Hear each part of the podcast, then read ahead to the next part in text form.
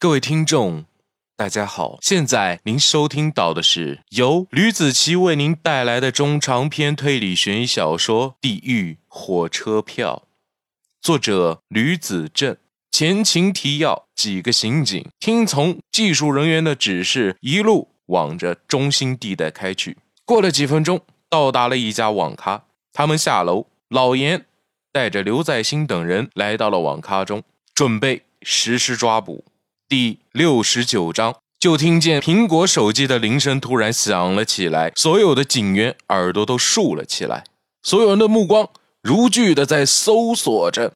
只见中间有个地方，那个小帅哥盯着手机，十分不耐烦的拿起手机看了一眼。刘在兴低头说道：“看见了吗？看见了。这样吧，我去把他约出来。”刘在兴挥手说道：“哎，你谁呀？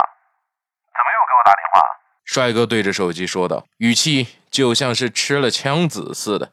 我是刘大哥，你怎么把我给忘记了？刚才不是和你说过了吗？刘在兴伸出手来，我已经来了。你说的老地方不就是这个网咖吗？起来，看我一下。年轻人抬头顺势看了一眼，并挥手说道：“呃，你呢？我在网管这边了。你起来看我一下。”刘在兴大声叫了一声，同时用手用力一挥，示意同事。见机行事，嘿，我在这儿。男孩听见了嘿一声以及打招呼的声音，下意识的站了起来，向身后看去。所有人都是得到信号一般，见小孩起身，立马一窝蜂的涌了过来。他们把小孩按在了座位上，四周打游戏的人都傻眼了，以为是要血拼。不过在场的也只有网管知道，闹不出来大事儿的那些人都是警察。你你们要干什么？小年轻害怕的看着人高马大的几位陌生人，刘在兴走了过来，对资历比较老的刑警说道：“手机还给你。”嗯，他接过手机，蹲下来，趴在了他的耳朵上。我给你一些时间，把电脑下机，带你去个地方。好，好，好。他也不管自己是正在打比赛了，颤颤巍巍的下了机。你们到底是谁呀？待会我就告诉你了，你也就知道了。那个人。嘴巴一咧，露出了脾气。跟我走吧，老大找你算账了。为了给小孩面子，没有说明自己是警察。但是小孩闹不懂。你们说的老大是谁？废话那么多。他伸出无比大的手，抓住了小孩的脖子。走，就像是提小鸡一样，把这个小男孩给带走了。刘在兴走到了网管的面前，拍了拍他的肩膀。这事儿天知地知，你知我知哈。网管脑袋就像是倒头蒜一样，不停的点着头。我知道了，我知道了。小男孩被扭送出门，想不到的是，他居然抬脚用力一踩一位刑警的脚，他吃疼的松开了手，小孩立马跑了。现在还管什么隐藏身份啊？这小孩给脸不要脸！妈的！快追！他用力跺着脚，希望缓解疼痛。警察门口面包车看到这一幕，司机忍不住了，立马踩了油门。只听得发动机嗖的一下子发动了起来，车子就像是离弓箭一般飞了出去。有面包车围追堵截，不用想，一定是非常成功的。在距离五十米的地方，小孩面前突然出现了一辆面包车，漂移着横在自己面前。那时候已经是刹不住脚了，直接撞在了面包车的车门上，鼻血不要命的朝下流着，脑袋发闷，直接昏死过去。哼，让你这小子跑！刑警抓起了小孩，就把面包车门打开，只看见。里面是信息部门技术人员，正抱着摔成两半的笔记本，心疼着看着他俩。回头，回头，我让张队收到收到，看看把这个给报销了。技术人员不沮丧了，把电脑随手一扔。几个刑警上车，带着小孩回到了刑侦队，一路无话。张国栋看着坐在椅子上。被铐上手铐的小男孩，怎么想也不可能会是和那么大年纪江宁私会的人。不过世界之大，无奇不有，这也由不得张国栋信不信了。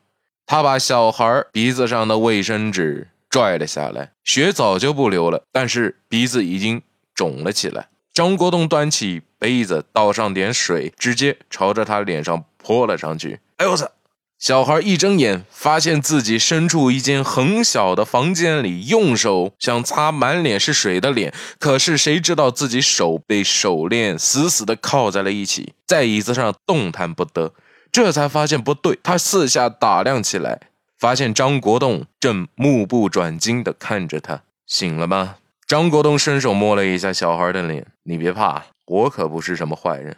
你要干什么？那个小孩问。本来以为。他很冲，没想到此时已经被吓得脸色煞白。张国栋怒色地看着他，但是始终严肃不起来。对着一脸茫然的小孩，一点都怒不起来。你先别激动，能不激动吗？我都被你们捆在这了，你叫我不激动，怎么可能？他站了起来，想从束缚中逃脱，可是最后还是被拉了回来，坐下来。张国栋不接他的茬，但是小孩坐不下来的。人在害怕的时候会变得天不怕地不怕，他现在就是这种效果。张国栋实在是忍不住了，他起身把小孩按了下去，给我坐下来啊！小孩蔫了，坐了回去。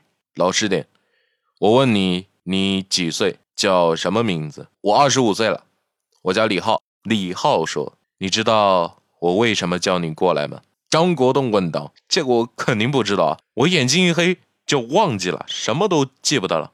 这个人你认得吧？张国栋掏出来一张照片，这个人正是江林生前的生活照，摔在了李浩的面前。他拿起了照片，问道：“江林，这个不是我的网友吗？”“没错，你知道的。”张国栋反问道。“我我知道什么？”李浩突然想到：“今天下午不会是你打电话给我的吧？你口中的江林。”已经死了。张国栋说，她和她的老公都死在了家里，就在昨天晚上。而她最后接触的人正是你。我问你，你昨天晚上十二点左右都在哪里了？我李浩愤怒了，你们，你们认为我杀了他？切！他只不过是我的炮友，我们只有情侣基础上的关系。回答问题。张国栋问道：“我在网吧，我从昨天晚上七点就开始包夜了，到现在都没有合眼。”李浩对张国栋对自己的怀疑嗤之以鼻：“有谁可以证明你在网吧包夜了？”张国栋问：“网咖老板，他们都可以为我证明，我没有离开过位置一次。你不信的话，完全可以去调查监控录像。”李浩说道。张国栋给自己手下打了个电话：“帮我查一下。”刚才带过去的小孩，他不在场证明。去刚才的那家网吧调一下监控，看一下。张国栋挂了电话，正色的看着李浩，查你的不在场证明，估计要点时间。不过在这个时间里，我还有点事要和你好好谈谈。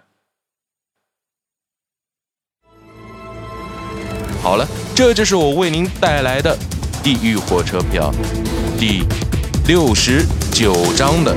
内容，感谢大家的收听，我们下期再见，不见不散，拜拜。